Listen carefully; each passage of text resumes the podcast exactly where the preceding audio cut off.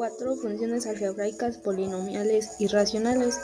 ¿Qué entiende este por función polinomial? Bueno, pues este una función polinomial es aquella que es una expresión de un polinomio en el cual el dominio de sus funciones es continuo.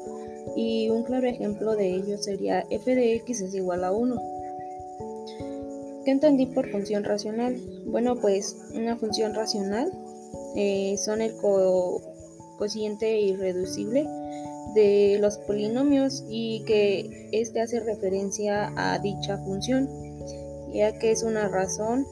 Y un ejemplo de ello podría ser la función y es igual a 4x más 1 entre 2x más 1 bueno, pues ¿qué aprendí? Bueno, pues lo que aprendí es a poder identificar entre lo que es una función polinomial y una racional, algunas de sus características, pero sobre todo los usos de las mismas.